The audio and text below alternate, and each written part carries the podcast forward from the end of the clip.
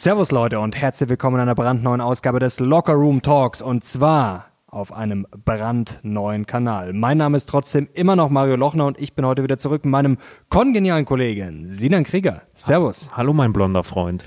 Hallo mein äh, äh, braun, was ist das eigentlich, braunhaariger Freund. ja. Äh, damit habe ich jetzt nicht gerechnet. Du solltest doch eigentlich erklären, warum, warum, äh, ja, was eigentlich dieser Lockerroom Talk ist. Schon aus Konzept gebracht. Ja. also LO steht für Lochner, dein Nachname. Ich mache es heute in der äh, Long Version. Oh, ja. Äh, KR steht für Krieger, mein Nachname. Aufnahme und Locker Room Talk, ja bekannt, der Umkleidenkabinen-Talk, weil wir über die Themen sprechen, die man eigentlich nur hinter verschlossenen Türen mit seinen besten Kollegen nach dem Sport bespricht, mit dem kleinen, aber feinen Unterschied, dass wir es ins World Wide Web hinausposaunen. Und ab sofort wird einiges hinausposaunt, denn wir haben es jetzt endlich gemacht. Wir haben ja schon öfter darüber sinniert und auch darüber gesprochen, warum. Wenn ihr Fragen habt dazu, schreibt es gerne in die Kommentare. Und jetzt ist er da, der Locker Room Kanal. Und es ist die Pilotfolge heute. Es wird natürlich auch noch andere Sachen in Zukunft geben. Da können wir vielleicht auch ein bisschen ja, drüber sprechen, was ihr euch auch wünscht und was wir so als Idee haben. Aber jetzt wollen wir gleich mal richtig reinstarten. Ich habe gerade hier hast du dir so ein paar psychologische Tricks durchgelesen, wie man andere Leute aus der Fassung bringt oder wie, woher kam das jetzt? Ich wollte dich einfach auflockern, weil du mir ja gerade noch gesagt hast, off-cam, dass er zum ersten Mal seit langer Zeit wieder nervös ist. Jetzt hier in der neuen Umgebung. Also nicht nervös, aber man, man denkt so ein bisschen drüber nach, weil man denkt, okay, die Begrüßung ist die gleiche, oder? Es ist ja eigentlich das gleiche wie immer, aber jetzt trotzdem neuer Kanal. Ah ja, jetzt hätten wir fast das Wichtigste vergessen, Leute. Wenn ihr unseren neuen Kanal feiert und pushen wollt, dann natürlich jetzt abonnieren, was das Zeug hält. Wir wollen natürlich das ganze Ding möglichst schnell groß machen und wir wollen euch natürlich auch geilen Content bieten und auch Interviews oder Talks besser gesagt mit Gästen. Und da hilft es natürlich ja, wenn ihr abonniert und ja, wenn ihr liked und das ganze Ding pusht. Ganz kurz noch für die, die uns gerade nur hören, für unsere Podcast-Zuhörer, da ist der Kanal, äh, da ist diese Episode noch auf dem Mario Lochner Podcast, jetzt wird es äh, sehr komplex, da wird die ähm, Abspaltung aber auch noch folgen. Die Abspaltung wird bald erfolgen. Weißt du, was mir auf den Nägeln brennt? Einiges. Jetzt ist ja schon ein bisschen her. Du warst ja auch kurz, kannst vielleicht nachher was äh, davon erzählen, ganz kurz unterwegs. Ja, schieß mal los. Und zwar, wir reden ja ständig drüber, wie wir perfekt prompten und den perfekten Prompt, also sozusagen Befehl, äh, wie man es auch immer nennen will, bei ChatGPT schreibt oder bei Midjourney und Co. Aber was interessant ist, wir denken irgendwie überhaupt nicht drüber nach, wie wir uns selber prompten können. Und da ist mir was Spannendes untergekommen zuletzt. Es spielt nämlich eine durchaus Rolle, wie ich mit mir selber sozusagen umgehe oder in, welche, in welches Stadium ich mich bringe. Und zwar gibt es eine Untersuchung, da haben sie quasi Leute, ja, haben sie einen Test machen lassen und die einen haben sich quasi ja in der Rolle gefühlt, ja, stell dir vor, du bist ein Fußballhooligan und die anderen haben sich quasi so mental in die Rolle eines Wissenschaftlers begeben. Und jetzt rate mal, wer besser abgeschnitten hat. Die Hooligans. Nee, eben genau nicht. also man kann sich Wo drin besser abgeschnitten? Ja, das war halt so ein, so ein Wissenstest. Ach so, also, okay. Ähm, die Details dazu kenne ich jetzt nicht, aber da gibt es ja viele Untersuchungen, dass auch äh, wenn man sich zum Beispiel natürlich vorher einredet, dass man in Mathe besser ist. Also das ist ja auch ein sehr wichtiges Ding, wenn man Stimmt. psychologisch, also wenn ich mir quasi von klein auf auch schon aneigne oder angeeignet vielleicht bekomme von außen nach dem Motto, ja, du bist einfach nicht gut in Mathe, dann habe ich natürlich auch schon immer die perfekte Ausrede, weil dann kann ich sagen, ja gut, habe ich halt jetzt eine 6 geschrieben, ist einfach nichts für mich.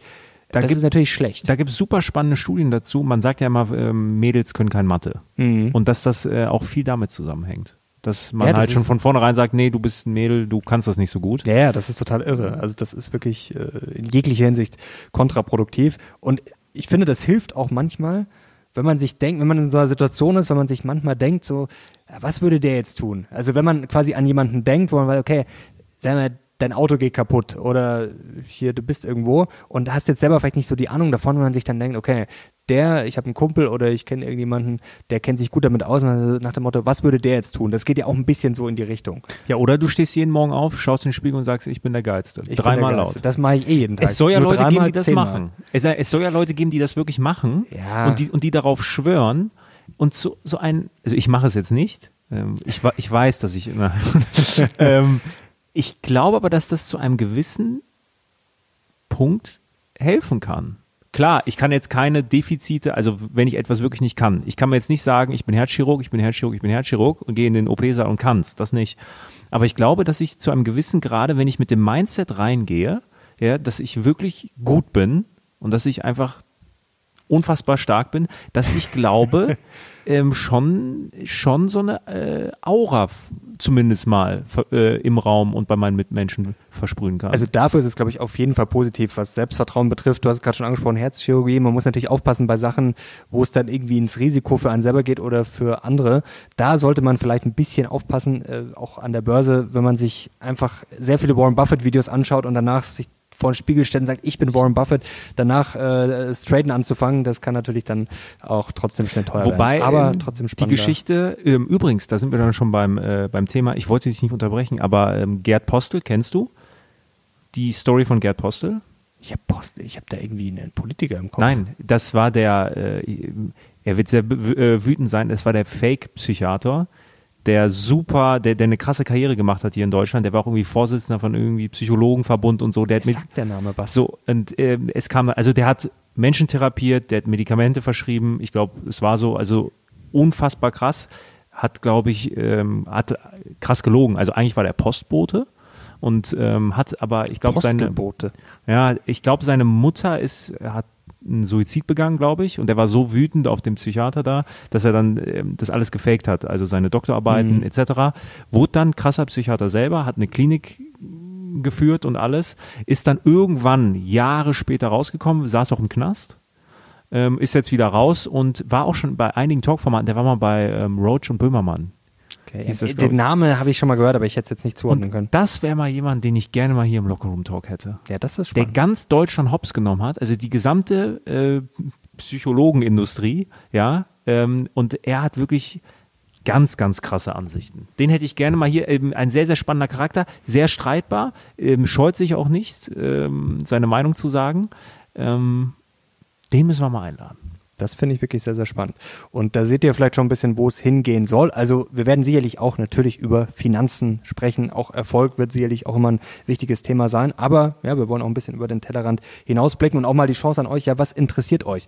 Wir denken natürlich auch völlig frei gerade. Wir denken über ja, Selbstversuche nach, Tests und wie auch immer, vielleicht auch Reportagen. Also da, ja, wir sind völlig offen und ja, wollen uns auch ausleben, wollen natürlich auch selber was dazulernen, glaube ich, das ist auch sehr spannend. Was ich mir zum Beispiel neulich gefragt, äh, gedacht habe, als ich hierher gefahren bin, nicht neulich, eigentlich äh, heute vor dem Talk, mal so wirklich so ein Test, einen Monat immer Sachen machen, zum Beispiel wirklich mal einen Monat, ich weiß nicht, wie anstrengend das ist, wirklich so leben, wie es quasi viele Influencer so theoretisch machen. Also wirklich jeden Tag 5 Uhr aufstehen, dann erstmal Journaling, Stunde dann. Ich kann nicht schreiben, das ist. Ja, ja. dann bist du schon mal raus, dann muss ich das machen. Dann, du, du weißt, was ich meine. Dann erstmal erste Runde Gym. Dann natürlich äh, meditieren, kalt duschen, äh, Zeitung lesen, dann nochmal Journaling, dann nochmal kalt duschen, dann zweite Runde Gym, äh, Frühstück zwischendurch, natürlich äh, perfekt, äh, Meal Prepping und alles. Also du weißt, was ich meine. Wirklich mal so einen Monat.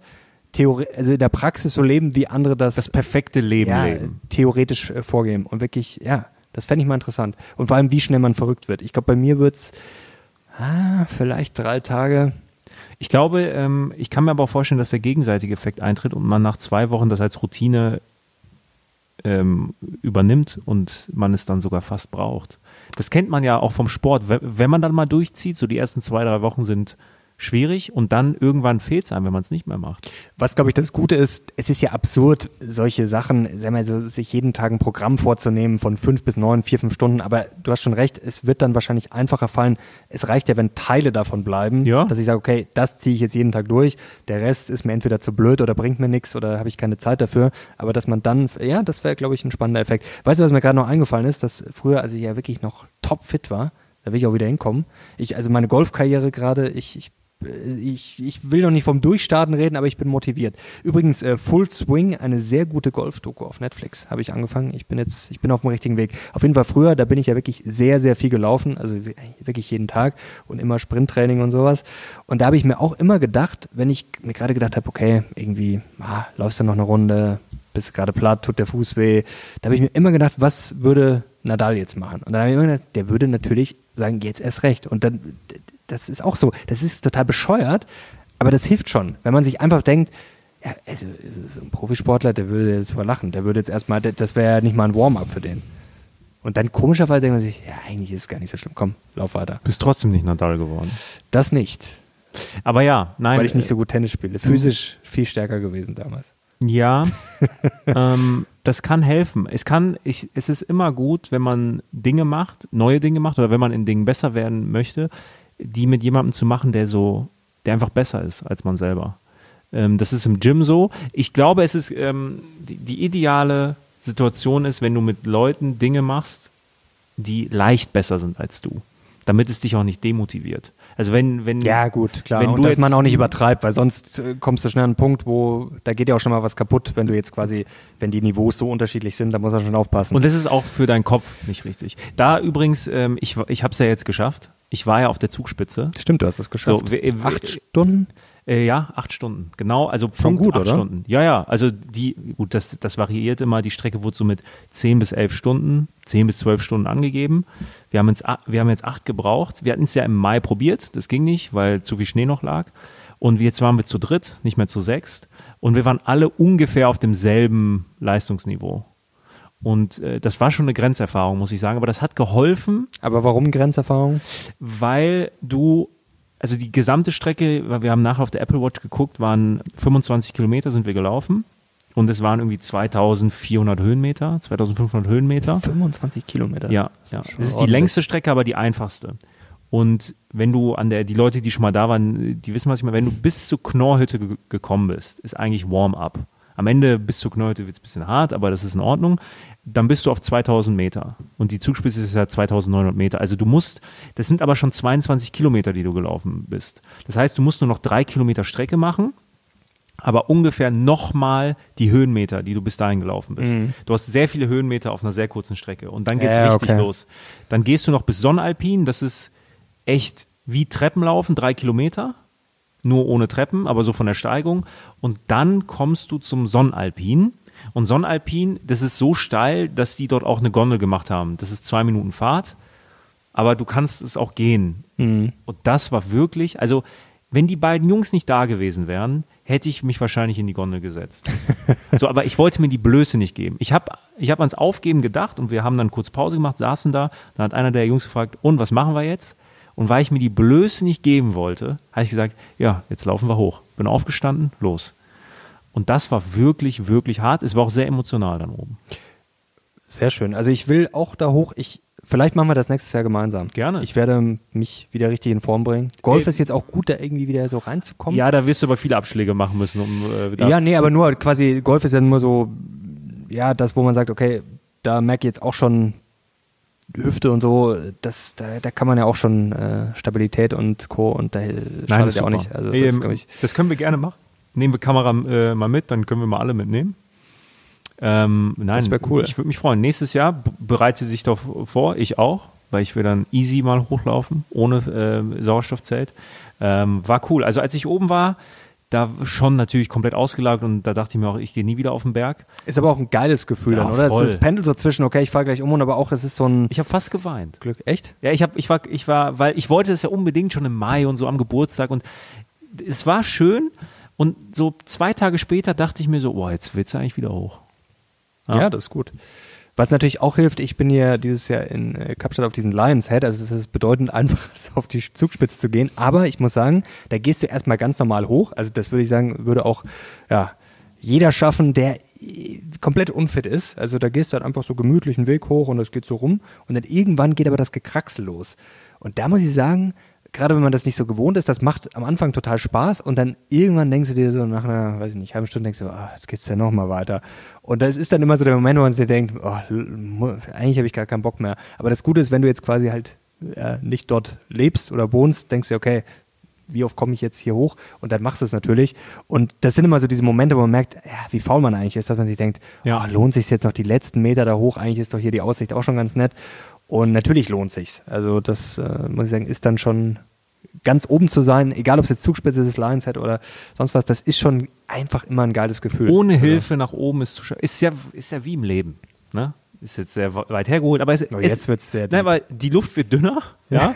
so und dann und dann gibt es auf dem Weg vielleicht auch mal eine Abkürzung, ja, die man nehmen könnte. Aber wenn man es wirklich aus eigener Kraft schafft, ist das am Ende einfach ein wahnsinnig befriedigendes Gefühl da passt jetzt was dazu. Das könnte nicht, nicht konträrer sein, nämlich äh, die neue Fettwegspritze. Die hast du dir schon reingeknallt? Nee, aber nee, das ist wirklich, äh, ich finde, das ist ein sehr schwieriges Thema, sehr spannend. Weißt du, erklär mal kurz, also was, was ist das? Also, äh, no, wir haben da sogar letztes Jahr im Talk mal drüber gesprochen, das hast du, glaube ich, ja. eingebracht, äh, Eli Lilly und so, dass genau. da viele jetzt dran arbeiten an Fettwegspritzen und Co. Das Orakel hier mal. Wieder. Ja, ja, und da, da ärgere ich mich eigentlich schon wieder drüber, weil das ist mal wieder der Klassiker, dass wir uns damals, ich bin mir relativ sicher, dass wir entweder beide gesagt haben oder ich, wie so oft nach dem Motto, er ist jetzt eh schon zu spät, weiß jetzt eh schon jeder.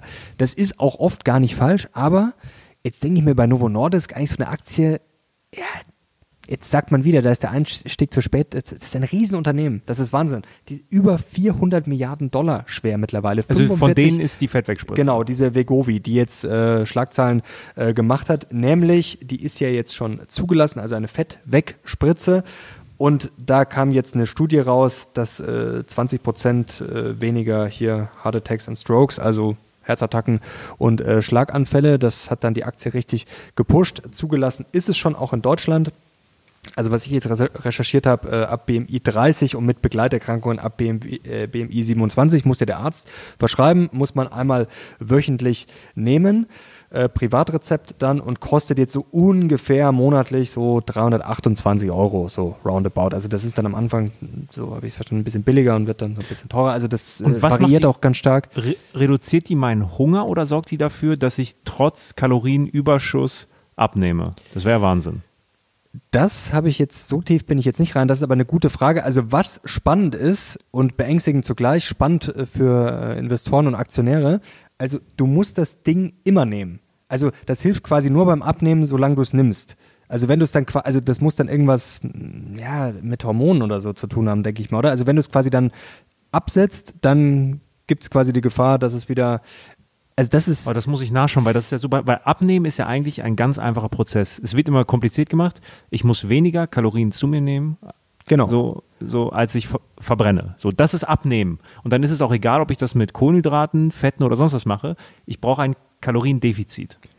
So. Und genau, da, genau, ja. Und ich weiß jetzt nicht, ob diese äh, Fettwegspritze das aushebelt. Das wäre ja Wahnsinn. Also wenn ich fressen könnte, wie ich, wie ich wollen würde, ja. und ich nehme ab, oder sie reduziert meinen Appetit zum Beispiel. Ich denke eher, dass es in die Richtung geht, weil sonst wäre es ja absurd. Vor allem, das kann ja auch gar nicht funktionieren, das müsste ja dann so ungesund sein. Und das, das, das ist mir aber auch als erstes eingefallen, dass die Leute sich dann vielleicht denken, okay, also erstens ist die Gefahr, dass natürlich jeder das nimmt, der jetzt vielleicht ein bisschen zu viel äh, Gewicht hat. Da gibt's ja auch schon ja jetzt so die Berichte drüber, auch dass zum Beispiel Elon Musk angeblich das äh, genommen haben soll und dass es auch helfen soll.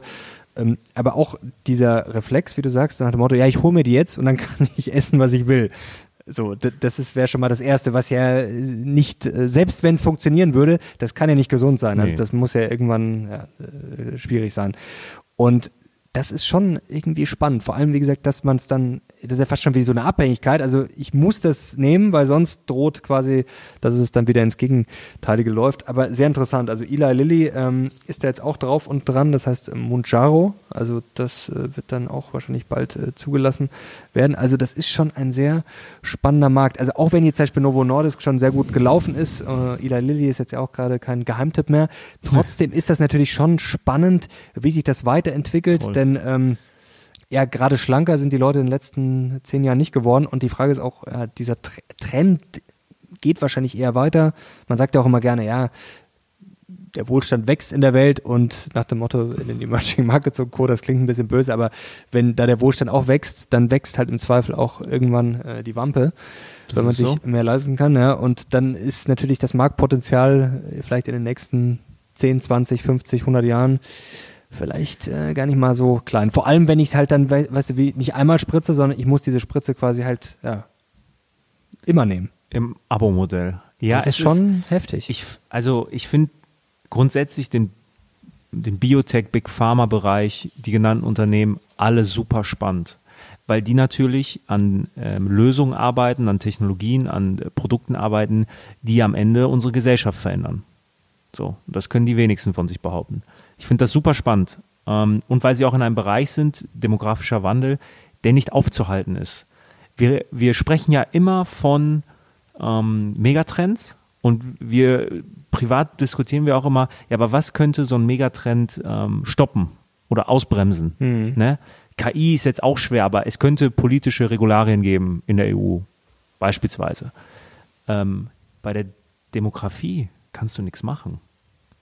Ja gut, langfristig schon. Aber ja, aber du kannst natürlich, also du klar, kannst, es ist schwer, so Trends umzukehren, aber du, du kannst politisch nicht eingreifen beim demografischen Wandel. Ja, ein bisschen. Du kannst natürlich äh, zum Beispiel Familie, Kinder fördern. Das kannst du machen. Mehr kannst du nicht, also du kannst die Leute jetzt natürlich nicht. Aber global äh, gesehen? Ins Schlafzimmer tragen. Es ist schon, es, es ist schon schwer, weil aber du meinst jetzt, dass die Leute immer älter werden? Also zum Beispiel, gut, ja. Das ist ja so, das ist ja auch erfreulich, werden, aber gut, das älter werden und reicher werden. Klar. Und dadurch halt die Wohlstandskrankheiten und die Alterskrankheiten halt immer dominanter werden. Und da sind diese Firmen ja dabei. Ja, ja, klar. Also das lässt sich jetzt ähm, so. Also eigentlich der Markt ist, der Markt ist gegeben und die Wachstumsaussichten des Marktes sind und das ist einer der wenigen Märkte meiner Ansicht nach sind gesichert, sind nahezu gesichert, weil die Menschen werden jetzt nicht auf einmal weniger Alterskrankheiten haben oder die Menschen werden jetzt nicht auf einmal weniger alt werden. Das wird sich die nächsten Jahre nicht verändern und, äh, und somit haben die halt einfach, so pervers wie das ist, eine wachsende Kundschaft, die eigentlich schon gegeben ist. Aber da jetzt die richtige Aktie zu finden, und das ist der Punkt, da bin ich nicht tief genug drin. Ich, ich sag mir jedes Mal, hey Sinan, schaufel dir mal Zeit frei um dich mal wirklich intensiv damit zu beschäftigen, wer was wirklich macht. Also wer macht was gegen Diabetes, Adipositas, gegen Alzheimer. Da gibt es ja auch super spannende Unternehmen. Ja, klar. Thema Alzheimer etc. Das ist ja super, super spannend. Da mal sich die Zeit nehmen, um da mal wirklich tief reinzugehen, da hätte ich richtig Bock drauf. Das ist wirklich ein spannendes Thema. Also das fände ich auch, ja. Ich, ich unterstütze dich gern dabei. Aber vielleicht zwei äh, zwei Sachen dazu. Also erstens, bei so einem Unternehmen wie Novo Nordisk ist es ja jetzt nicht so, dass sie nur von dem abhängig Richtig. sind. Da gibt es ja auch noch viel Hormon, Blutgerinnung, das wissen vielleicht viele gar nicht, weil der, man hat immer Diabetes im Kopf, also dafür sind sie auch ja, bekannt, aber die machen natürlich mehr. Und die Frage ist auch, ist das so ein Winner-Takes-it-all-Markt? Kann natürlich sein, muss aber nicht sein. Also ich glaube, gerade weil der Markt so riesig ist. Ich glaube, der Kuchen ist groß genug. Ja, das, das glaube ich auch. Ja, also ich glaube, ähm, da können einige Winner am Ende dastehen. Es gibt ja auch schon Winner. Also Novo Nordisk, ja, die Aktie ist Eli Lilly etc. Brutal. Ich habe jetzt den Kurs von Eli Lilly nicht im Kopf, aber ich gehe davon aus, dass es jetzt auch nicht so schlecht gelaufen ist. Ja, ja, die ist zuletzt sehr gut gelaufen noch. Ja. Und ähm, da sich mal wirklich mit auseinanderzusetzen, nehme ich mir vor, steht auf meiner Bucketlist, ähm, kriegen wir hin. Sehr spannend. Wir haben heute noch einiges zu besprechen. Ich weiß gar nicht, wo ich anfangen soll. Ich habe wirklich einiges äh, mitgebracht. Ja, womit fange ich an? Was interessiert dich mehr? Ob Geld doch, doch glücklich macht, äh, wie ich den Barbie-Film fand. Ja, Barbie können wir skippen. Ähm, erzähl mal über, über Geld.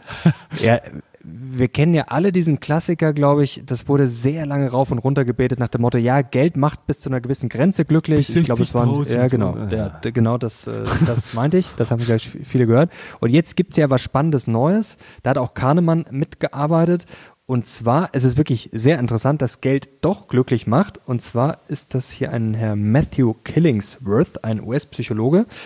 Und zwar haben die herausgefunden, bis zu einem Einkommen von 500.000 Dollar steigt die Zufriedenheit fast parallel zum Einkommen an. Aber nur bei Menschen, die nicht unglücklich sind, also die schon glücklich waren, da ist das wohl richtig erfolgreich. Denn äh, Menschen, die grundsätzlich unglücklich sind, fühlen sich bereits ab einem Vermögen von 90.000 US-Dollar nicht zufriedener als vorher. Begründungen, ja, haben sie jetzt auch natürlich nur ein bisschen spekulieren können. Ist natürlich klar, wenn ich äh, also ja, schwer halt krank bin, schwere Depression habe, wenn ich, wenn es mir richtig, richtig scheiße geht, dann helfen mir natürlich 100.000 Dollar mehr wahrscheinlich auch nicht komplett raus. Vielleicht macht es das ein bisschen erträglicher, aber das sorgt jetzt nicht dafür, dass ich sage, ach ja, jetzt bin ich auf einmal glücklich. Also das ist natürlich also schon... Also Geld heilt keine Depression. Nee, klar. Also, äh, aber wie gesagt, es ist natürlich äh, zu sagen, pauschal nach dem Motto, ach ja, na, verdien lieber keinen Euro mehr, das macht dich nicht glücklich. Das ist natürlich auch... Äh, es ist natürlich pauschal immer schwer, das zu sagen, aber natürlich macht mehr Geld Ganz ehrlich, glücklich. Mal, also ich möchte denen nicht zu nahe treten, das sind super renommierte Menschen, Daniel Kahnemann, äh, Nobelpreisträger, alles gut. Aber ich finde diese absoluten Zahlen bei dieser Glücksforschung immer total bescheuert. Weil am Ende ist es doch immer in Relation zu sehen. Wenn jetzt alle Leute 500.000 Euro haben, dann bist du dadurch nicht glücklicher. Es ist doch immer, was hat mein Nachbar? Jetzt ganz plakativ gesagt. Ja, ja, der Vergleich, so. der macht einen ja am, am meisten, so, und am wenn, meisten zu schaffen. Ja, aber wenn, wenn ich jetzt unfassbar viel mehr habe als mein Umfeld, dann bin ich wahrscheinlich glücklicher, als wenn ich absoluten Betrag mehr hätte, aber mein Umfeld auch. Es ist ja klar. Ich muss mich ja vergleichen. Also ich, ich bin da bei diesen Zahlen immer, also 500.000 klingt für mich schon deutlich realistischer als immer diese, was waren das, 60.000 60 oder 70.000? Ja, das ist ja lächerlich. Also Gut, dann kommt es natürlich auch noch drauf an, wo lebe ich, wie teuer ist es da. Meine also, ich ja. ja es klar, ist das ist alles sehr relativ klar. So also deswegen ist das, ich finde es auch, diese eine Zahl ist Schwachsinn. Und natürlich ist es irgendwie ganz schön, wenn man mal sagen kann, okay, vielleicht ist Geld nicht alles im Leben, aber ich würde dem schon widersprechen. Also Geld ist nicht alles im Leben. Geld ist aber für mich doch mit, also mir fällt eigentlich nichts ein, außer Gesundheit. Was ist wichtiger als Geld? Und ich spreche jetzt natürlich nicht von Geld, das mir einfach zufliegt. Ich glaube, man muss das auch mal ein bisschen mehrdimensionaler sehen. Also wenn ich jetzt einfach nur erbe, das ist natürlich auch schön und dann habe ich ein gutes Leben. Aber es geht mir darum, was sagt Geld aus? Also wenn ich gutes Geld verdiene, wenn ich vielleicht sogar reich werde, reich ist ja auch mal relativ, was steckt denn dahinter? Dann habe ich wahrscheinlich etwas richtig gemacht, dann kann ich was, dann werde ich nachgefragt, ich bin erfolgreich am Markt, ich weiß, wer ich bin, ich weiß, was ich kann und ich bekomme dafür eine Entlohnung. Und das ist ja schon mal sehr, sehr wichtig. Und mhm. Geld, dann jetzt, wenn wir sagen, ja, natürlich ist Liebe wichtiger, ja, aber das ist ja auch immer so ein bisschen relativ. Also wenn ich jetzt zum Beispiel ähm, Kinder habe, dann ist es ja auch nicht schlecht, wenn ich Geld habe, denn was ermöglicht mir Geld? Im Zweifel Zeit und dass ich überhaupt mal äh, überhaupt Zeit mit meinen Kindern verbringe. Denn klar ist es schön, wenn ich Kinder habe und ich mag die gerne, aber wenn ich ja wirklich rund um die Uhr arbeiten muss und Kinder sehe die nie, würdest. Ja, nee, aber das ist ja, ich finde, ja. das, das ist immer so sehr schwer pauschal zu sagen nach dem Motto, ja, natürlich ist Liebe sehr, sehr wichtig, aber die Frage ist auch mal, okay, was ist Geld? Geld ist ja dann auch irgendwie, wie gesagt, ein gewisser Erfolg, dass ich vielleicht ein interessanter Mensch bin, dass ich etwas kann. Und ich will nicht sagen, dass Geld Liebe erst ermöglicht, aber es spielt natürlich schon auch, glaube ich, einen gehörigen Teil mit. Und Geld ermöglicht halt einfach viele Sachen, die dann wiederum andere Sachen ermöglichen. Und wie gesagt, ich meine jetzt nicht das Geld, das vom Himmel fällt und ähm, das ist wieder was ganz was anderes. Aber wenn man Geld quasi sieht als etwas, ich mache was richtig im Leben, hm. das heißt jetzt noch lange nicht natürlich, dass jemand, der Geld hat, alles richtig macht. Das ist ja Schwachsinn. Es geht mir jetzt schon darum, Leute, die was Sinnvolles machen, die ja ein ja, sinnvolles Leben haben. Und natürlich kann ich auch Geld verdienen mit sinnlosen Sachen und wenn ich. So wie äh, wir? Ja, so wie wir. nee, aber ich glaube, das ist schon äh, ein sehr wichtiger Punkt. Und da sehe ich eigentlich ah. wirklich nur Gesu also Gesundheit drüber, weil das ist, da hilft Geld auch teilweise, aber ähm, ohne Gesundheit ist Geld natürlich schon äh, dann äh, auch da, da verblasst Geld dann wirklich sehr, sehr schnell. Ich, ich meine, ohne Geld kannst du auch krank werden. Die Sorgen können dich krank machen. Aber du Klar. kannst äh, als Multimilliardär auch krank da sein. Mach, da kannst du dir auch viel Sorgen machen. Ich, deswegen, hast du dir mal, es gibt ja, man spricht ja so von Glücksdimensionen. Mhm. Geld oder beruflicher Erfolg, das würde ich auch nochmal unterscheiden, ist ja eine Dimension des Glücks, die einem Glück, die einem Individuum glücklich machen können. Hast du das mal für dich definiert, was so deine wichtigsten Dimensionen sind? So Top 3, Top 4, Top 5? Also jetzt, dass ich mir das so aufgeschrieben habe, nicht, ne. Ich bin das letztens mal durchgegangen und ich habe mir auch dann so, so von Skala von 1 bis 10, ne, wo bin ich dann gerade in den Dimensionen? Mhm. Ähm, weil ich also was waren die Dimensionen jetzt genau? Ja, also, äh, ja. weil ich habe, wie ich darauf gekommen bin, ich habe mich, ich vergleiche mich oft mit meinen, äh, mit meinem Studentenzienern. Mhm. So. Ähm, meine Dimensionen waren jetzt finanziell, also Geld, mhm. beruflicher Erfolg, Familie, also dazu zähle ich meine Partnerschaft und meine Familie und körperliche Fitness. So. Und in meiner Studentenzeit war körperliche Fitness 10. Da sah ich richtig gut aus. Ähm, ich auch mal.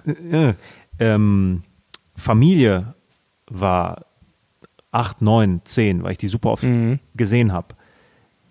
Thema finanziell war eine Eins. So, beruflicher Erfolg 1, 2 mit meinen studentischen Hilfsarbeiten, die ich da gemacht habe. Aber grundsätzlich im Mittel hatte ich eine höhere Punktzahl als jetzt. Und aktuell würde ich sagen, bin ich finanziell so, würde ich sagen, 7, 8. Also deutlich besser, deutlich besser. Beruflicher Erfolg deutlich besser, würde ich auch so sagen. Aber so Familie, körperliche Fitness ist bei mir ein Eins. Naja. Es, es ist, ja, für mich. Ja, gut, so, für dich. Im, Im Durchschnitt bin ich jetzt, also was mein Glücksscoring angeht, bin ich tiefer. Aber die Frage ist ja auch, wie du dich fühlst, weil das habe ich zum Beispiel auch gemerkt. Früher sah man oder sah ich auch deutlich besser aus oder was heißt besser aus, aber ich war ja auf jeden Fall Drahtiger. objektiv äh, attraktiver. Fühle ich mich jetzt ich müsste mich ja komplett schrecklich fühlen. Nein, das sage ich ja. Vielleicht ist und diese Dimension dir nicht so wichtig. Du bist ja, damals war es mir schon sehr wichtig, aber das meine ich, man, man denkt dann auch vielleicht, okay, man, man muss irgendwie gewisse Sachen erreichen, weil man dann, dann bin ich vielleicht glücklich, wenn ich so und so aussehe, wenn ich ein Sixpack habe, wenn ich, keine Ahnung, ein gewisses Gewicht habe, wenn ich äh, gewissen Bizeps habe, wie auch immer, wenn ich 100 Klimmzüge am Tag mache. Das ist ja auch nicht verkehrt, aber trotzdem, ich kann jetzt nicht behaupten, dass ich mir damals jeden Tag gedacht habe, boah, bin ich glücklich. So, das war halt, man hat es halt einfach gemacht. Ich sag dir was. Der Moment, wo ich das erste Mal fünfmal in Folge 100 Kilo auf der Bank drücken konnte, ganz plakativ, dieser Moment war für mich genau, also ich hatte genau diese Glücksgefühle, vielleicht noch mehr, als wie wenn wir jetzt irgendeinen Deal machen und es fließt Geld rein. Und das ist so, so kann man sich austricksen. So, so banal. Ja gut, ich konnte fünfmal 100 Kilo drücken. Das war für mich damals ein Riesenerfolg. Ey, ich war so glücklich. Und es ist mir eigentlich immer noch wichtig, aber ich bin jetzt weit davon entfernt. Und Quintessenz, ich habe alle Spiegel abgehangen in der Wohnung. ja, auch sowas wie eine Waage oder so. Also früher habe ich mich auch gewogen. Aus dem Fenster geschmissen. Ja, das, das mache ich schon seit, seit Jahren nicht mehr. Ja. Das ist auch, mein Gewicht ist auch sowas Relatives. Ich meine, Muskeln sind allein schon schwerer als Fett. Also das ist ja, das ist alles, ja, also, aber das meine ich, das ist sehr gut, sich das mal aufzuschreiben. Und ja, dann merkt man eigentlich erstmal, okay, ich war vielleicht früher objektiv besser oder ja, wie sagt man, objektiv gemessen besser, aber ja, würdest du sagen, dass du heute unglücklicher bist? Ja. Also, ja. Ja? Ja, und äh, das ist aber auch, also niemand muss sich Sorgen machen, ne? Mir geht's gut. ähm, aber äh, wir sind ja auch so in dem Modus oder ich bin auch in dem Modus so, dass mein viel, also viel meiner Zeit und meiner Energie in den letzten Jahren war Karriere. Ja, klar. So, also, also, Unternehmertum, machen, hasseln, ne, weiter, weiter, weiter, weiter. Und da sind halt die anderen Dinge äh, auf der Strecke geblieben. Und man tendiert dann dazu, diese Arroganz zu entwickeln, ja, es ist ja auch nicht so wichtig. Das andere ist ja wichtiger, beruflicher Erfolg, Geld, Status, so. Ähm, nein, nochmal, die Erfolge im Fitnessstudio, die jetzt so banal klingen für viele Menschen, haben mich damals genauso glücklich gemacht. Und das ist so eine ich weiß nicht, ob es ein Ziel von mir ist, wieder balancierter zu werden, weil das wird ja bedeuten, dass ich jetzt in den Bereichen, die wir gemeinsam machen, einen Schritt zurück machen müsste. Das will ich nicht. Aber ja, aber ich glaube schon, dass man, dass sich gewisse Sachen ja auch einspielen, wo man so. gar nicht, man wird ja erstens besser, also man kriegt ja, das merke ich ja zum Beispiel auch, also früher hat man halt für Sachen viel, viel länger gebraucht, man, ja. man, man hat ja allein mehr Wissen, man hat mehr Erfahrung, man hat mehr Routine, also man schafft ja in der gleichen Zeit normalerweise, also im besten Fall, anders wäre es schlecht, Richtig. immer mehr. Das ist ja schon mal ein großer Vorteil. Ich war in den letzten zwei Jahren die meiste Zeit außerhalb meiner Komfortzone. So. Und das ist schwierig und dann macht man Dinge, die man eigentlich nicht so gut kann oder die man noch lernen muss und das dauert Zeit. Richtig. Und das ist mein großes Ziel, wieder halt in ruhigere Gewässer zu kommen, weißt du, dass es mehr float und dass ich dann auch wieder äh, in, in anderen Dimensionen, Glücksdimensionen, die für mich wichtig sind, wieder äh, nach vorne komme. Sehr schön. Dafür machen wir auch den Kanal. Das soll ja Richtig. auch das Ziel sein und ich glaube, wir, ja, wir wollen ja auch irgendwie Vorbilder sein. Also wir wollen jetzt auch nicht die sein, die sagen, okay, wir arbeiten uns jetzt komplett tot. Also wir wollen natürlich schon Vorbilder sein, die Gas geben, die was schaffen. Aber wir wollen ja auch ja, die schönen Seiten des Lebens, wir wollen ja was dazulernen, wir wollen die Welt sehen, wir wollen auch ja, uns optimieren.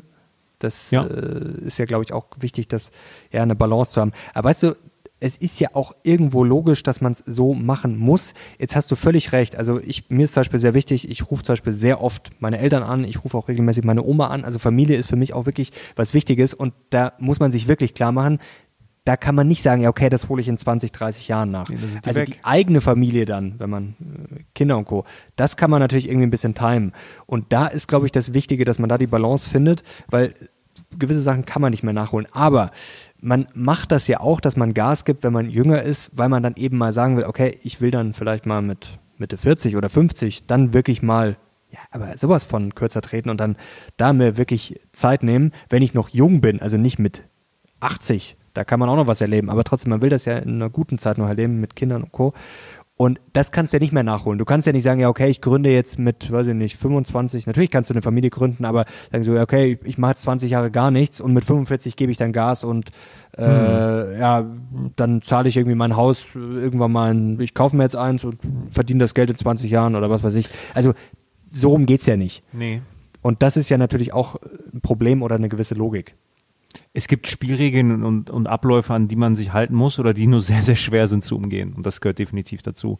Deswegen, ich, ich, ich möchte das Geld auch gar nicht verteufeln. Ne? Ich verdiene gerne Geld und das ist äh, alles gut, aber äh, solche Glücksforschungen mit absoluten Zahlen, ich bin da einfach ich bin da ja, ja, das ist, das finde ich auch. Aber wie gesagt, das Geld nochmal, das Geld ist so ein abstrakter Begriff und ich finde das auch, also ich finde es lächerlich zu sagen, ich finde es auch lächerlich, Leute zu beneiden, die Geld haben oder nach dem Motto, oh, warum erbe ich nicht reich? Ich, also ich will das gar nicht verurteilen oder bewerten, aber ich bin auf keinen Menschen neidisch, der jetzt irgendwie reich geboren wird. Also ich, ich glaube sogar eher, dass das, also ich glaube, bei mir wäre das sogar eher kontraproduktiv. Man weiß es nicht, es ist theoretisch, aber es ist mir auch wurscht, weißt du, darum geht's gar nicht. Es geht ja eher darum, Geld ist für mich, wie gesagt, wenn wir jetzt hier was richtig machen, wenn wir haben auch beide schon Bücher geschrieben, das freut einen, das macht man ja auch in erster Linie nicht fürs Geld. Das macht man ja wirklich, nee. zum Beispiel, ich, ich, was ich auch, das muss jeder selber entscheiden, aber ich würde niemals ein Buch schreiben lassen. Das machen ja sehr viele. Also, weißt du, ein Buch schreiben lassen und dann klatsche ich meinen Namen drauf und sage ich, oh, hier, Bestseller, schaut her. Das meine ich. Das finde ich lächerlich. Also das, also für mich, weil warum soll ich, also mir ist sehr wichtig, auch das Beschreiben, das haben wir beide gelernt und ich habe ja früher, wollte ich ja eigentlich äh, davon geträumt, äh, Krimis zu schreiben. Vielleicht kommt das irgendwann noch, mal schauen. Aber das Schreiben ist mir wirklich was, was Wichtiges, das ist für mich eine Leidenschaft und ich will den Leuten ja auch was rüberbringen. Das kann ja jemand anders. Ich, ich frage mich, wie, wie soll das denn gehen?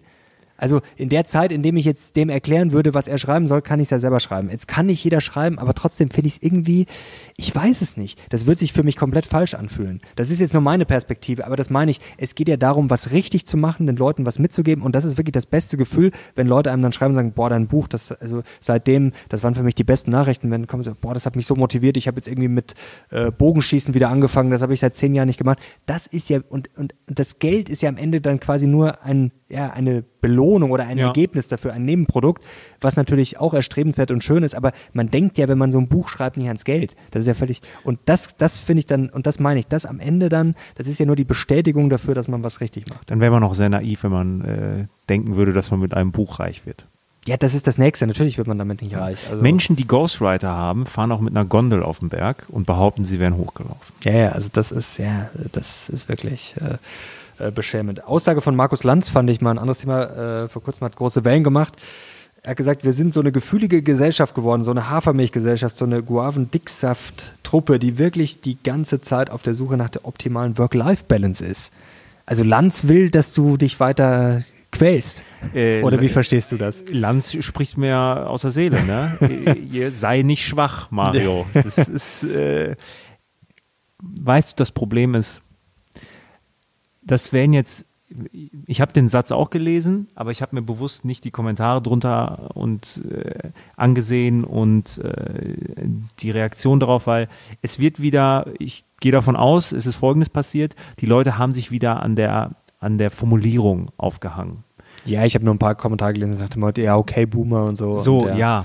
Und ähm, da reden zwei reiche Millionäre mit, wo ich mir, wo ich mir auch, das ist ja auch wieder so, ja, der Brecht von dem kann man halten, was man will. Ich finde ihn gut. Ich auch.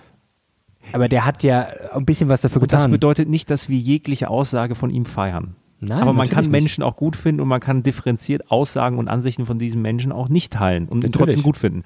Ähm, grundsätzlich äh, 100 Prozent unterschreibe, habe ich ja auch in der Jugendförderung gesagt, schon ne, mein Rant, den ich da hatte, bin ich absolut dabei. Die Frage ist, wie ändern wir das? Weil wir haben aktuell eine Diktatur der Problemsucher und nicht der Lösungsfinder. Das ist so. Die Menschen suchen aktuell das Problem, warum wir etwas nicht machen können. Ja, es, es ist sämtliche Themen, die gerade bei sämtlichen großen Themen, habe ich das Gefühl, dass wir so eine Problemfokussierung haben. Und das sagt er ja auch. Wir sind, A, wir sind super verweichlicht. Ist die logische Konsequenz bei einer Gesellschaft, der es super gut geht. So, deswegen sind die Vergleiche mit den Chinesen zum Beispiel, das ist, das geht auch mal ein bisschen zu kurz. Dann heißt es, ich mache das ja auch, ne? Ich sag, während wir hier über vier Tage Woche reden, haben die schon 80 Stunden Wochen gemacht. Ja, aber die kommen auch von einem anderen Punkt. Und wenn es den Chinesen dann irgendwann mal genauso gut ist, der Wohlstand und dann die zweite, dritte, vierte Generation von jetzt kommt, die schon in diesem Wohlstand wie wir, meine Generation, groß geworden ist, dann bin ich mal gespannt, ob die immer noch so fleißig sind. Du hast natürlich recht, aber du hast gerade gesagt, die Gesellschaft, der es so gut geht, das ist natürlich auch sehr pauschal, weil es gibt natürlich auch Menschen, denen es nicht gut geht und vor kurzem fand ich auch äh, Ich rede jetzt von Deutschland. Ja, klar, ja, aber in Deutschland gibt es auch genug Leute, ja, die... aber im internationalen Vergleich geht es uns schon sehr gut. Natürlich, klar, aber trotzdem ist es dann halt immer eine Frage von, du vergleichst, das ist ja vorher schon beschrieben, du vergleichst dich dann mit dem Nachbarn oder ja halt mit anderen. Du vergleichst dich dann halt nicht mit Chinesen, sondern du vergleichst dich halt dann mit anderen Deutschen. Und da ist es natürlich, IFO hat vor kurzem äh, da eine spannende Untersuchung gemacht, da geht es mal wieder um die Steuerbelastung, dass die Mittelschicht ja an der Grenze der Belastungsfähigkeit wäre. Und ich glaube schon, dass wir da auf Riesenprobleme zu laufen. Ich habe jetzt ein Buch angefangen, ich habe noch nicht viel gelesen, da geht es um Demografie, sehr interessant. Und allein ein Gedanke, also der lässt mich nicht mehr los, der kam schon relativ weit vorne, also ich werde bald mehr berichten. Wenn man sich jetzt mal überlegt, auch mit den Jüngeren, ich finde, da passt halt auch teilweise Anspruch und Wirklichkeit nicht zusammen. Mit der Work-Life-Balance, ich finde, es kann jeder machen, was er will. Das Problem ist nur, ich kann nicht irgendwie den ganzen Tag von Hafermilch, Work-Life-Balance und Co. reden nach dem Motto, oh ja, also ich, also ich suche den Sinn in meinem Leben, kann dann aber auf der anderen Seite sagen, ja, oh, wie gemein, ich kann mir kein Haus leisten. Ja, also das ist das Problem. Die Ansprüche 150, Leistungsbereitschaft dann äh, eher 5. Das ist ein Riesenproblem. Eins abgehakt, stimmt. Jetzt habe ich den Rest vergessen, was ich sagen wollte. Genau mit der Demografie. Und da haben wir jetzt ein Riesenproblem, weil wir haben ja immer weniger junge Menschen, haben immer mehr Alte und wir haben ja jetzt schon das Problem, dass wir haben ja genug, theoretisch haben wir junge Leute, die die Stellen besetzen können, aber irgendwie geht das nicht so recht zusammen. Da passt dann oft die Qualifikation nicht oder dann ist vielleicht doch die Motivation nicht so da. Ist auch egal. Auf jeden Fall wird dieses Problem größer. Dann habe ich immer mehr ältere Rentner, die ja nicht arbeiten. Das ist auch völlig okay. Das Problem ist, die konsumieren, aber trotzdem. Und ja, wer soll die ganzen Sachen herstellen? Wer soll die ganzen Jobs machen? Das ist ein Riesenproblem. Was passiert dann logischerweise? Naja, man hat natürlich schon eine gewisse Macht dann bei den Arbeitnehmern. Das heißt, im Zweifel wird zu höheren Löhnen führen. Jetzt haben wir aber ein Problem und jetzt kommt das Spannende. Wer soll denn den ganzen Mist finanzieren? Jetzt sage ich Mist, das ist äh, nicht negativ gemeint. Also es ist ja schön, dass wir alle mal älter werden und dass wir immer mehr Rentner haben, die dann auch mehr Rente beziehen das Problem ist, das wird natürlich sehr teuer. Im Zweifel, das war jetzt die Argumentation äh, in diesem Buch, was wird passieren? Höhere Löhne, höhere Inflation. Okay, muss man mal gucken, ob das so passiert. Ist auf jeden Fall keine dumme Überlegung. Dann höhere Steuern weil ja das alles irgendwie finanziert werden muss. Und dann, was wird dann passieren? Dann werden die Arbeitnehmer irgendwann sagen, naja, also äh, ich kriege jetzt zwar ein bisschen mehr, aber Steuern steigen auch, dann müssen wir quasi die Steuer auch noch auf den Lohn. Das heißt, noch höhere Löhne, noch mehr Inflation. Also da sieht man mal, was das, was da in Zukunft vielleicht für Probleme auf uns zukommen können. Und da muss ich sagen, du hast vorher gesagt, sowas wie Demografie ist generell schwer umzukehren und wenn dann nur sehr, sehr langsam. Und das Problem ist ja die Frage, kehrt sich's um oder wird es sogar noch schlimmer? Und da muss man sich natürlich schon fragen, Länder wie Deutschland, ja, also ist das in 20, 30, 40 Jahren, ist das äh, vielleicht nicht mehr so lustig? Schau mal, man sagt ja, der gefährlichste Boxer ist der, der nichts mehr zu verlieren hat. Also wenn du mit Punkten richtig weit zurückliegst, du kannst eigentlich nur noch verlieren, dann wird es für den anderen, anderen nochmal richtig gefährlich, weil der versucht, der hat nichts zu verlieren. Wenn du jetzt Deutschland und China oder ein aufstrebendes Land, weiß ich nicht, Vietnam, sonst was nimmst und die miteinander vergleichst. Deutschland ist satt, ist der alte Boxer, ja. Er hat sehr viel zu verlieren. Deutschland, unsere Gesellschaft, weil wir sind ja trotzdem noch eine reiche Gesellschaft, uns geht es ja gut in Deutschland, im, im internationalen Vergleich. Noch. Okay? Wir haben sehr viel zu verlieren das, dann ist es doch normal, ein normal menschlicher Reflex zu sagen, okay, wir wollen jetzt erstmal das, was wir haben, halten. Uns geht es nicht so sehr darum, zu sagen, okay, wir wollen jetzt mehr. Nee, wir wollen das, was wir haben, bloß nicht verlieren. Die anderen Staaten jetzt mit den ganzen neuen Technologien, die weniger zu verlieren haben, bis gar nichts zu verlieren haben, die sagen natürlich, ja, let's go for more. Mehr, mehr, mehr. Und dass die dann dynamischer sind, ist ja nochmal, mich stört das auch, Mario, nicht falsch verstehen. Weißt du, was das Problem ist, wenn das Halten funktionieren würde, aber uns ja, bricht ja, ja quasi gerade Automobilindustrie so, und so, das steht ja alles gerade so, ja, auf der Kippe. Aber glaubst du, dass du das Mindset, vor allen Dingen meiner Generation, ich gehe da hart mit meiner Generation auch ins Gericht, wo ich äh, glaube, ich habe doch zu meinem Essay geschrieben, ähm, zum Thema ähm, Leistungsbereitschaft und Anspruchsdenken, dass das in eine das ist eine Disbalance, ja. Ich will vier Tage Woche, ich will viel Good Manager sein, ich will aber 150.000 netto verdienen im Jahr. So, und ich will 40 Urlaubstage. Glaubst du, dass wir dieses Mindset, diese Denke, diese Mentalität meiner Generation, der jüngeren Generation, durch politische Eingriffe, steuerliche Änderungen ändern können? Ich glaube schon. Ich glaube, wir brauchen in erster Linie mal neue Diskussionen und wir haben halt mittlerweile eher eine ja, Kultur der Angst. Ja, es ist schon eine Kultur der Angst. Ich glaube, das ist auf der einen Seite, das ist, glaube ich, bei, bei sehr vielen ähm, sehr mehrschichtig. Also bei den Älteren, du hast es gerade schon beschrieben, da geht, glaube ich, die Angst um nach dem Motto, oh, Deutschland steigt jetzt ab und alles, was uns groß gemacht hat und was früher funktioniert hat, Autoindustrie und alles, quasi die, die heile alte Welt, nach der sich ja viele zurück, nach dem Motto in den 90er Jahren, ja, da gab es keine Probleme. Ich muss auch sagen, wenn ich an meine Kindheit denke, jetzt hatte ich natürlich auch das Glück, ich bin jetzt, meine Eltern waren nicht reich, aber man hatte ein gutes Leben, also man hat auch gemerkt, das Kind, erst Wohnung und dann kam halt irgendwann ein Haus, da ging es halt irgendwie gefühlt immer bergauf. Also wirklich äh, kann man sich nicht beschweren. Da wurde auch durchaus das Geld mal umgedreht. Also da gab es jetzt nicht einfach mal so, also ich habe das nie erlebt, dass man einfach in der Stadt war und dann hieß es, ach hier hast du neue Fußballschuhe, hier hast du ein neues Bayern-Trikot, hier hast du eine neue Playstation. Also das gab es dann halt vielleicht mal zum Geburtstag oder zu Weihnachten, mhm. aber weiß ich, wurde jetzt nie so verwöhnt. Aber das meine ich jetzt gar nicht als, das meine ich sogar eher positiv. Ähm, dafür wurde sich um mich super gekümmert und, und alles. Also das ist wirklich, äh, ja, ich würde sagen, das war schon eine, eine perfekte Jugend, um es mal sozusagen, Chapeau an meine Eltern. Ähm, und da sehen sich, glaube ich, viele nach diesem Gefühl zurück. Bei den Älteren oder selbst schon jetzt, wenn man Mitte, Ende 30 ist, dass man denkt, ah, früher, also in den 90er Jahren, da war eigentlich alles ganz, äh, ganz entspannt.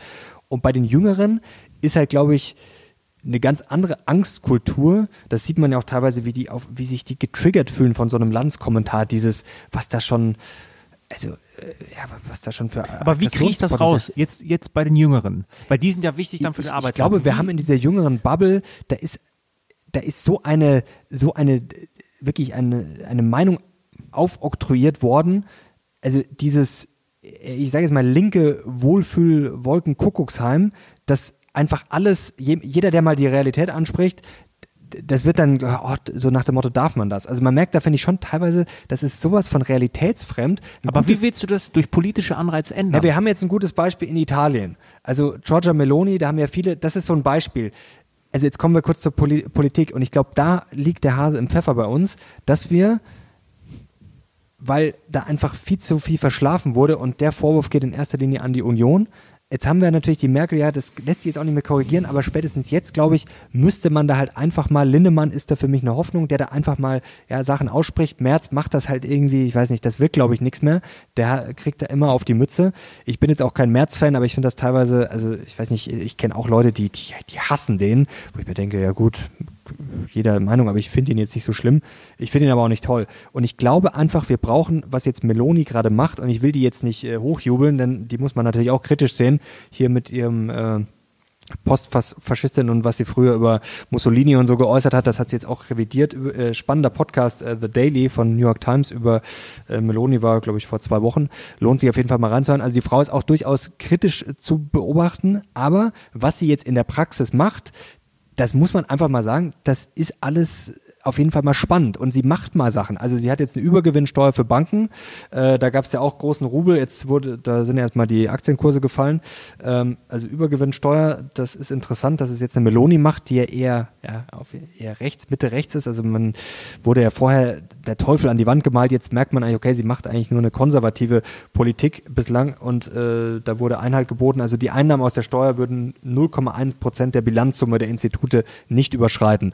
Danach war wieder ein bisschen Entspannung. Trotzdem Übergewinnsteuer, da sind ja eigentlich die meisten nach dem Motto, mhm. Gottes Willen Sozialismus.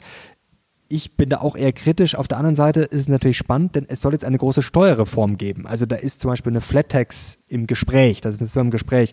Und sie hat gesagt, die Steuerreform, auf die Italien 50 Jahre gewartet hat. Also, ähm, auch ein Satz, den ich wichtig finde.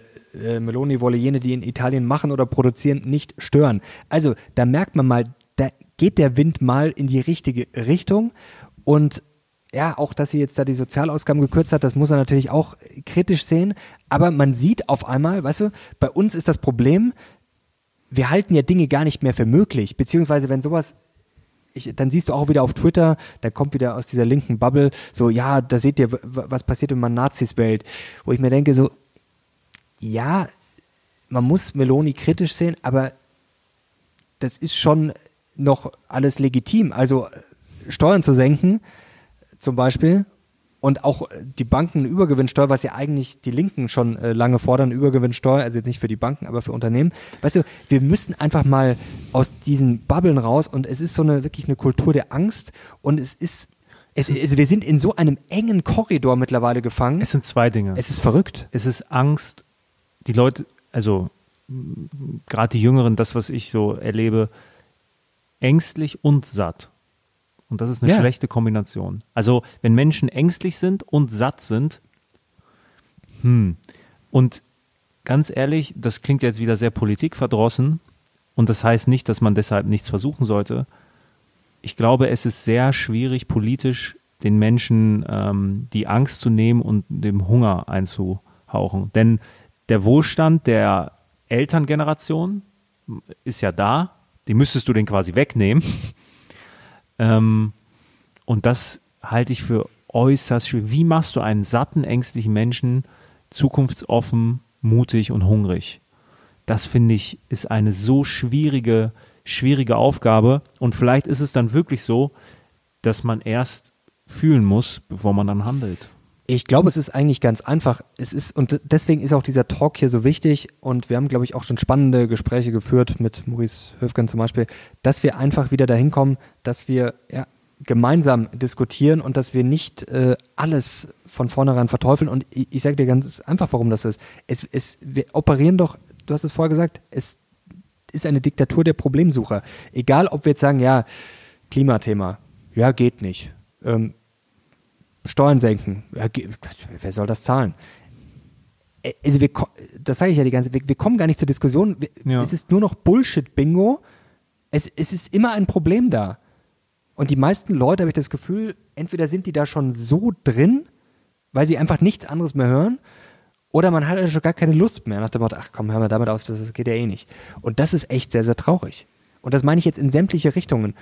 Und das ist, glaube ich, auch bei den Jungen, und wie gesagt, den, äh, da fand ich auch eine, eine spannende Umfrage in der, ähm, in der Bild war die sogar, da äh, habe ich äh, nur die Schlagzeile gesehen, ja, so denken die Deutschen wirklich über äh, Klima. Und dann war erstaunlich bei dieser Umfrage, dass sehr, sehr viele, die da befragt wurden von der Bild, die jetzt ja nicht gerade als äh, ja, Future, äh, Fridays for Future Kampfblatt gilt, ähm, was ja auch völlig okay ist, da waren erstaunlich viele ja, dafür, dass mehr getan wird. Und die Sorge, da gab es natürlich noch größere Sorgen, akuter jetzt um die Wirtschaft. Und da sieht man ja auch, dass sich die Leute sehr wohl um beides Sorgen machen und dass man das irgendwie in Einklang bringen muss. Und da ist ja auch wieder, es werden nur Probleme gesucht, anstatt mhm. man zu sagen, okay, wie, das sagt ja der Halber auch immer schön, wie machen wir denn am besten beides, dass wir ja, Umweltschutz betreiben, was auch fürs Klima gut ist, dass wir, was logisch, und daraus vielleicht sogar noch ein Wirtschaftsmodell machen. Aber darüber wird gar nicht gesprochen. Die einen schreien, ja, hier Klima und das bringt eh nichts und das ist eine Lüge. Die anderen schreien, ja, ihr mit eurer scheiß Wirtschaft und wenn die Welt untergeht oder wenn wir alle sterben, äh, dann, dann gibt's auch keine Wirtschaft mehr. Das ist doch lächerlich. Also, also als wären das die einzigen beiden quasi, aber das sind die einzigen zwei Plärrhälse, die quasi die ganze Zeit die Aufmerksamkeit bekommen. Ja, ja. Gaga. Aber das, wie gesagt, wir machen das ja hier und ich glaube schon, also jetzt muss auch mal was Positives sagen, nicht, dass wir jetzt auch wieder hier ins, ins, ins, ins Fatalistische und ins Gemecker kommen. Ich bilde mir schon ein, dass es besser wird. Also wir ja. sind noch lange nicht am ja. Ziel, aber es ist, ich glaube, wir waren wirklich so eine, äh, weißt du, es war ja auch alles zwischendrin schön, da wurde man Weltmeister und dann kam die Flüchtlingskrise, die dann aber auch irgendwie, haben wir auch wieder davor die Euro-Krise, irgendwie hat alles immer so funktioniert und es ist halt so vor sich hingeplätschert und jetzt hatten wir halt schon die letzten drei Jahre, waren schon heftig und das war schon so ein Reality-Check und das ist natürlich auch äh, schmerzhaft, aber ich glaube, dass es unterm Strich gut war, dass wir jetzt hoffentlich in den kommenden Monaten, Jahren uns immer weiter Richtung Lösungen bewegen und einfach aus, aus, aus diesem, ja, aus diesen Gedankengefängnissen da rauskommen. Ja, aus, aus, aus, dieser Negativität ist es ja am Ende. Und, ähm, ja, erst war es ein, war's, war's eine, war's ein Ignorieren eher. Und dann wurde es irgendwann so ein, ja, okay. Ja, wird spannend. Und das Schöne ist, wir können es äh, live, be äh, live begleiten hier im Locker Room Talk. Und wenn ihr, wenn ihr zu diesem Thema ähm, auch vielleicht mal spannende Leute habt, die ihr kennt, also vielleicht Leute, die wir nicht auf dem Schirm habt, schreibt es mal gerne in die Kommentare, weil wir ja auch jetzt diesen Locker Room Talk auf einem eigenen Kanal haben, um auch mal wirklich breiter zu gehen. Äh, ich weiß, wir wiederholen uns, aber das ist uns sehr, sehr wichtig, weil wir wirklich mit spannenden Leuten sprechen wollen. So, das muss nicht immer nur Finanzen sein. Klar, wir kommen aus dem Bereich Finanzen, das ist auch ähm, unser Hobby, das macht uns super viel Spaß. Aber wenn da Leute sind, die in anderen Bereichen Experten sind und was Spannendes zu erzählen haben, dann wollen wir von diesen Menschen auch lernen. Auch das macht einen, glaube ich, am Ende auch zum besseren Investor. Guck mal, hättest, hättest, du hier vorher den äh, Novo Nordisk äh, Fettwegspritzen-Typ gekannt, der hätte dir was erzählt. Der hätte dir was erzählt. Jetzt muss ich dir auch noch was erzählen. Weißt du, was, weißt du, was ein guter Hack ist? Für mehr Produktivität. Ich habe tatsächlich jetzt, äh, ich habe kein, keine Musik-App mehr auf dem Handy. Und ich muss sagen, es ist, also man gewöhnt sich super schnell dran. Ich habe jetzt schon ein paar Mal gedacht, okay, jetzt irgendwie mal Musik hören oder irgendwie fällt mir gerade ein Song ein. Und ich habe mich sehr schnell dran gewöhnt. Und was ist der Effekt? Ja, wenn ich Musik hören könnte, was höre ich dann? Nein, ich höre keine Musik. Ich höre entweder Podcast oder. Mario, du bist schwach. Du musst, einfach, du musst einfach Moslem werden, dann darfst du keine Musik hören. Und auch kein Alkohol trinken. Keine Musik hören? Ja. Also, äh, das habe ich noch nie gehört. Äh, gefährliches Halbwissen, aber die, die es richtig streng auslegen. Das ne? habe ich noch nie gehört. Ja, okay, es gibt ja mal Leute, die es so auslegen und so, aber es gibt sehr strenggläubige Muslime, die keine Musik hören die keine Musik hören. So. Oder nur nicht Musik, wo gesprochen, die hören keine Musik, so das, was man eigentlich hört, so Charts und so. Werd doch einfach das. Dann hörst du keine Musik mehr, darfst nicht mehr trinken, ja. Und wenn der Muezzin singt, ist das keine Musik? Nee, das ist ja, das ist ja was anderes. so, dann hast du, da hast du deine beiden großen Dinge, ja. Die hast du dann einfach nicht mehr. Da kannst du so produktiv sein. Stell dir mal vor, du bist 24 Stunden, 365 Tage im Jahr nüchtern, was du alles erreichen könntest. Ja, Margot, das stimmt. Ja, es müssen sich alle warm anziehen. Also ich fahre seit Jahren auf Sparflamme. So, ab nächster Woche äh, wirst du konvertieren und dann. Ich konvertiere. Dann schauen wir mal. Jetzt, jetzt müssen wir, man muss ja heutzutage immer sagen, dass das nicht Satire, aber nicht, dass die Leute jetzt denken, jetzt machen sie einen neuen Kanal und auf einmal, das, das läuft hier in eine ganz komische Richtung. Nein, keine Angst. Aber die meisten Leute verstehen das ja, dass, äh, ja, aber man muss ja heutzutage, es ist schon auch erstaunlich, wie ironiefrei äh, die Leute mittlerweile sind. Ja, die wollen gar nicht mehr lachen. Die, nee, wollen, die, wollen, die, die wollen nur noch offended sein. Die wollen wirklich nur noch offended sein. Jetzt, wenn sich da jetzt Leute drüber aufregen, dann, dann tut es mir auch. Ich darf dann das ja immer sagen.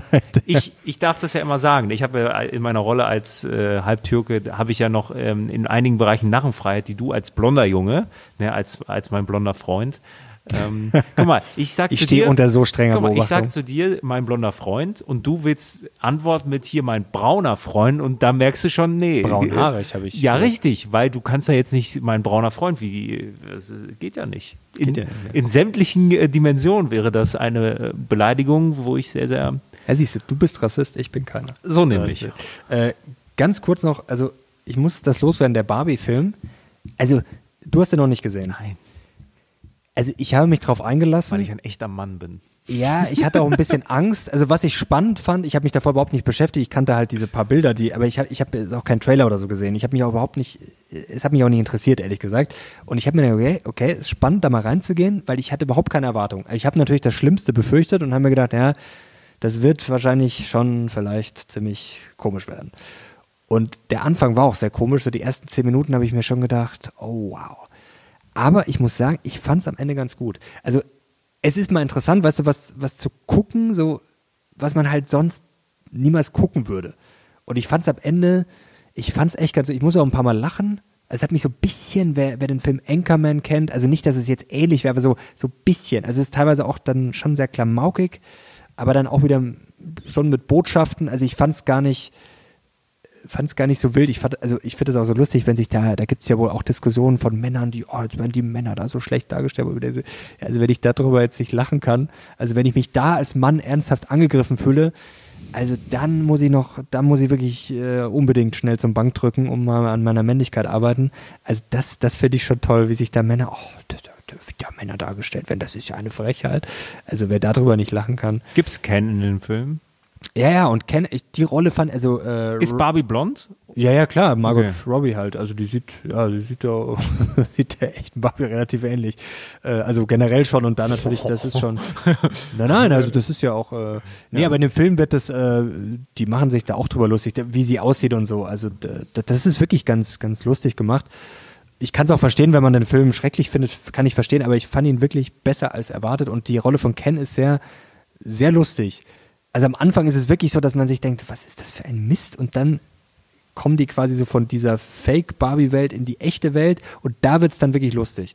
Und die Rolle von Ken ist auch schön, Ryan Gosling spielt das wirklich gut. Und ja, es ist wirklich, ich fand's lustig. Also Ryan, Super Mario Brothers.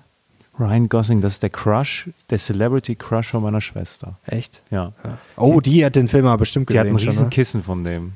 Ernsthaft? Ja, Ryan Gosling. Jetzt sagen wir lieber nicht, wie alt sie ist. Die ist ein bisschen älter als ich. Ja. sie schläft immer noch auf dem Kissen? Ähm, nee, das, das liegt auf der Hollywood-Schaukel meiner Eltern. Oh, ja. Ja, das ist das Ryan das, Gosling. Das gefällt Vater? Nee, er findet, er hat es schon. Hat schon überstrichen. Mhm. Mit einem FC, Halbmond. Äh, oder FC Bayern-Flagge drauf.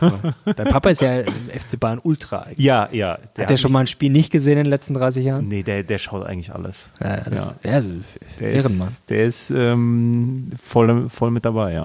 So, jetzt habe ich noch eine spannende Sache, die will ich noch ganz kurz erzählen. Äh, ich habe vor kurzem ein Interview gelesen mit äh, Jürgen Hambrecht in der Zeit, Ex-BSF-Chef, und das fand ich sehr interessant, wie er das geschildert hat, wie quasi das mit Gazprom zustande kam.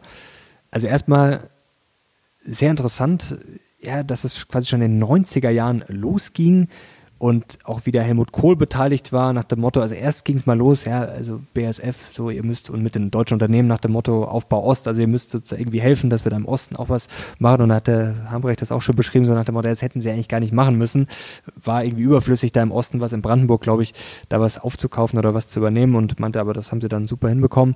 Und dann ging es auch noch darum, dass Kohl wohl wollte, also so hat er das erzählt, quasi, äh, dass die Sowjetunion ist ja dann quasi ja, auseinandergefallen und dann ging es darum, die äh, Soldaten, die sie quasi von Deutschland, die da stationiert waren, heimholen mussten, dass das finanziert werden musste und dann mit Gazprom, dass man da quasi sozusagen auch ein äh, Einkommen ermöglicht hat. Das klingt jetzt sehr wohltäterisch, es hatte natürlich auch handfeste wirtschaftliche Gründe, nämlich früher äh, hatte Ruhrgas in Deutschland alles kontrolliert und der Hambrecht hat das schön beschrieben nach dem Motto, die haben halt Wucherpreise aufgerufen und das hätten sie halt niemals finanzieren können. Er hat da auch beschrieben, dass äh, BASF quasi so, viel Bedarf an Gas hat wie die, wie die Schweiz oder damals hatte. Die genauen Zahlen heute weiß ich jetzt nicht. Aber das ist schon Wahnsinn. Man weiß ja, dass die viel Gas brauchen. Und er hat gemeint, dann kam das eben mit Gazprom zustande. Sie wollten eigentlich erst Gas aus Norwegen. Das hat sich dann wiederum zerschlagen. Dann kam das mit Gazprom zustande. Dann mussten sie aber auch erstmal mit Gazprom zusammen, dann wurden da ja auch Unternehmen gegründet, mussten sie dann auch erstmal die Pipelines bauen, weil die Pipelines da wieder quasi in der Hand von, diese, von Ruhrgas waren. Und es ist wirklich sehr, sehr spannend, wie das alles so quasi ich mal an, äh, zustande. Lesen. Wo hast du das gelesen? In der Zeit war das vor zwei Wochen, glaube ich. Okay. Ich glaube, ich, glaub, ich habe es noch zu Hause, kann ich dir. Gerne. Also gerne. E echtes gedrucktes Papier. Echt? Kennen junge Leute wie du gar nicht, ne? Nee. Äh, ja. Also ich habe ich es, glaube ich, tatsächlich noch nicht weggeworfen. Sehr gut. Nee, bring's mal bitte mit. Das, das war spannend. auch ganz interessant, wie sich das dann quasi auch, auch die, äh, wie dann Putin da mitgemischt hat bei Gazprom und so. Und er hat gemeint, ja, der hat ihnen da ganz kritische Fragen gestellt und war alles schon ja, also es ist wirklich spannend und wie sich das dann entwickelt hat mit den Konflikten, dass Putin dann der Ukraine damals schon 2005 oder was, äh, Anfang der 2000er, teilweise das Gas abgedreht hat im Winter und so. Das ist schon alles wirklich. Ja. BASF ist auch ein spannendes Unternehmen. Ist ja eins oder war, ich weiß nicht, ob es immer noch aktuell ist, aber noch vor ein paar Wochen auf jeden Fall, ist ja eins der Lieblingsunternehmen von Volker Hellmeier. Äh, und ich werde nie seinen Satz vergessen, ja, also wenn BASF irgendwann, wenn es das nicht mehr gibt, dann haben wir ganz andere Probleme. Ja, das ist schon das ist schon. Ja, nimm mal BASF und die Autoindustrie. Ja. Dann wird schon spannend. Dann gut macht. und, aber vielleicht da noch dazu noch ein Aspekt, weil da wurden auch kritische Fragen natürlich im Interview gestellt nach dem Motto, ja, hätte man dann nicht irgendwann mal sagen müssen, äh, spätestens nachdem Putin da Druck gemacht hat und da das Gas abgedreht hat, nach dem Motto, ja, die Weißrussen haben immer, die haben gut gespurt und die haben es dann billiger bekommen, die anderen haben es entweder gar nicht mehr bekommen oder teilweise nicht oder teurer. Nach dem Motto, ja, hätte man da nicht äh, besser aufpassen müssen. Und er hat das dann auch beschrieben, dass, äh, glaube ich, die Abhängigkeit so 50 Prozent war. Und es ist natürlich richtig, was er sagt. Natürlich ist auch ein Teil des Wohlstands, natürlich Deutschland, niedrige Inflation, ist da natürlich auch aufgebaut, teilweise auf dem russischen Gas. Also für einen Unternehmer finde ich eine sehr schwierige Entscheidung. Also im ja. Zweifel muss ich natürlich dann jetzt zu sagen, ja gut, wir schmeißen jetzt 10.000 Leute raus, weil wir kaufen jetzt das Gas irgendwie doppelt so teuer ein ab morgen. Äh, man stellt sich mal vor, was hätte es damals für einen Aufschrei gegeben, hätte er gesagt, er ist verrückt. Also das ist natürlich jetzt im Nachhinein auch teilweise, es sind natürlich berechtigte Fragen, aber es ist schon alles, nennen wir es mal kompliziert. Das glaube ich, das glaube ich. Also ich möchte mit keinem äh, BASF Topmanager tauschen. Du eigentlich? Hast du eigentlich so Ambitionen oder hattest du so Ambitionen, so einen, so einen Riesenkonzern zu leiten? Hm, ehrlich gesagt nicht. Also da habe ich, also da habe ich, Ich glaube, da habe ich ja noch nie mal so drüber nachgedacht, aber ich glaube, das. Ja, also ich glaube, da, das, das ist ja auch, da bist du ja auch so, im Endeffekt bist du ja Politiker. Also mehr oder weniger. Also nicht Politiker, aber du bist ja, schon in der Außendarstellung ja. natürlich schon eher Politiker und ja, aber ich habe ich noch nie so, also flüchtig vielleicht mal, aber, da, aber ich habe mich noch nie ernsthaft damit beschäftigt. Nee, ich auch nicht. Und ich hätte jetzt auch eher, glaube ich, weniger Lust dazu. Generell, ja, so Konzernstrukturen, das. Ja, und ich, Personalverantwortung ich, ist, ist, auch, ach, das ist, nee. So ein bisschen, manchmal geht es nicht anders, ja, wenn man was aufbauen will. Aber wenn du dann nachher so Chef von 10, 20, 30.000 Mitarbeitern bist, das ist auch, äh, nee. nee. nee. Muss nicht sein. So Leute, hast du noch was Spannendes zu erzählen? Jetzt haben wir, glaube ich, wieder einiges heute. Wir haben wieder ja. den Gottschalk gemacht. Den Gottschalk Aber, gemacht. Zu, äh, Aber der hört ja bald auf. Eine Sendung, glaube ich, gibt es noch, ohne oder? Michelle Hunziker. Ja, ja, da gab es auch wieder, der Spruch war auch. Er braucht keine blonde Frau äh, oder so, weiß ich, meinte er. Aber ich habe das nur gelesen, ich habe aber... Die, ja, und, sie hat, und, sie hat, gekontert, aber das habe ich mir nicht durchgelesen. Ja, ich... Ja bin jetzt auch kein Mensch, Pilotfolge auf dem neuen Kanal jetzt hier abgedreht. Leute, wenn äh, ihr es feiert, Daumen hoch, sagt allen Bescheid, teilt es mit allen Leuten, die auf ihr eurem Telegram Verschwörungstheoriegruppen, ja. teilt es bitte Überall. die Wahrheit. Ähm, und wir müssen uns jetzt überlegen, bei diesem Potpourri an Themen, was wir aufs Damm schreiben.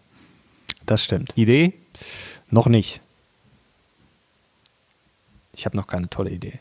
Der beste Kanal der Welt. Der beste Kanal der Welt. Ja, wenn wir sagen, ja, es gibt ja mittlerweile, ja, es werden immer mehr YouTube-Kanäle, die da gestartet werden, auch sehr, sehr viele einschlägige und ich muss sagen, also wir sind ja eigentlich die einzigen, die hier noch vernünftig sind. Ja, alles andere deabonnieren, diesen ja. Kanal abonnieren, alle, die bis jetzt hier noch äh, geblieben sind, abonniert bitte den Kanal, es würde uns helfen. Ja, es hilft, wir müssen jetzt natürlich mal wieder, Jedes wir starten Abo nicht hilft. bei Null natürlich, aber ja, wir wollen durchstarten und wie gesagt, ja. wir wollen geile Talks machen. Wir wollen, was auch noch sowas ist, wirklich mal in vier Wochen einfach eine Fremdsprache lernen. So mit dem Holzhammer, weißt du? Das ja. will ich mal ausprobieren. Deutsch zum Beispiel bei mir. Deutsch, ja.